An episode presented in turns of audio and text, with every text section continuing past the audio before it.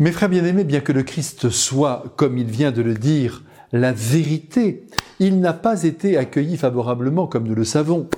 Il n'a pas été accueilli par les autorités religieuses de son pays. Il faut dire que le Christ vient par son exemple et ses paroles redresser des infidélités faites à la loi de son Père, et donc il est mal reçu. Et de notre côté, avouons-le, nous sommes toujours en danger d'infidélité à l'égard de la parole de Jésus, que nous devrions respecter dans son esprit et à la lettre. C'est ce qu'a fait un Saint François d'Assise, suivi de tous les saints, toutes les saintes de la terre et d'une multitude aussi de braves gens. Attention, la parole du Christ doit être respectée scrupuleusement. Elle contient la pensée de Dieu sur l'homme et par conséquent, elle nous rend beau en barrant la route à l'égoïsme, à l'étroitesse d'esprit et même, affirmons-le, à la prétendue sagesse du monde fondée en vérité sur les intérêts particuliers, sur un détournement du sens profond de la liberté. Je fais ce que je veux et tant pis si je perturbe ta vie. Bien non, on ne peut pas accepter cela.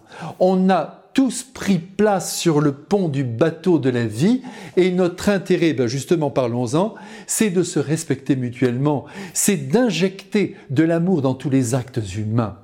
Et c'est ce qu'a fait Jésus à longueur de journée, à longueur de vie, quand il était avec nous sur la terre. Et c'est ce qu'il fait encore maintenant, et pour des éternités d'éternité. Vraiment, je vous le dis de tout mon cœur, et je me le redis à moi-même, lisons l'Évangile, pénétrons-nous de sa substance et ne faisons rien qui s'y oppose. Par exemple, on ne peut pas aimer Dieu et l'argent. Bon, c'est dit en toutes lettres. Cela ne veut pas dire qu'on ne peut pas en avoir, mais il s'agit de ne pas l'aimer, cet argent. Alors, où en sommes-nous sur ce point? Le Christ aussi, par exemple, nous interdit de juger négativement les personnes. Là encore, c'est un précepte divin. Où en sommes-nous? Et quand il nous dit aimez vos ennemis, priez pour ceux qui vous persécutent. Que faisons-nous de ce conseil?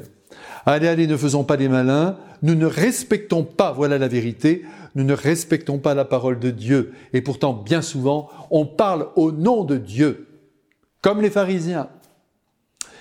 Mais voyez ce qui est terrible et que nous voyons aujourd'hui dans l'Évangile, c'est que ce ne sont pas seulement les ennemis, entre guillemets, qui n'entrent pas pleinement dans la pensée du Christ, mais aussi ses amis, ses apôtres, qui adhèrent comme nous à pas feutré à la sagesse du Christ.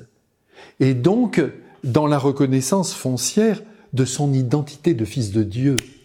Philippe n'hésite pas à dire au Christ, mais enfin tu nous parles tout le temps du Père, mais montre-le nous le Père.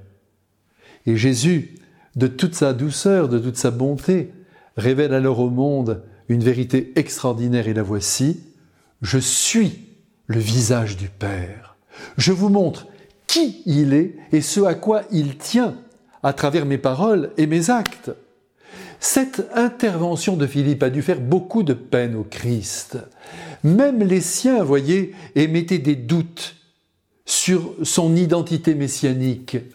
Et nous, quand nous ne respectons pas la parole du Christ, nous lui faisons aussi de la peine. Euh, nous le trahissons en nous alignant sur l'esprit du monde. Peut-être pour ne pas cliver, comme on dit aujourd'hui. Et c'est peut-être une trahison. Aussi, permettez-moi de vous poser une simple question que je me pose d'ailleurs à moi-même. Est-ce que vous croyez vraiment que la parole de Dieu est notre lumière et qu'elle doit éclairer chacun de nos pas? Eh bien, je vous laisse sur cette question, en vous bénissant au nom du Père et du Fils, notre lumière, et du Saint-Esprit, notre guide. Amen.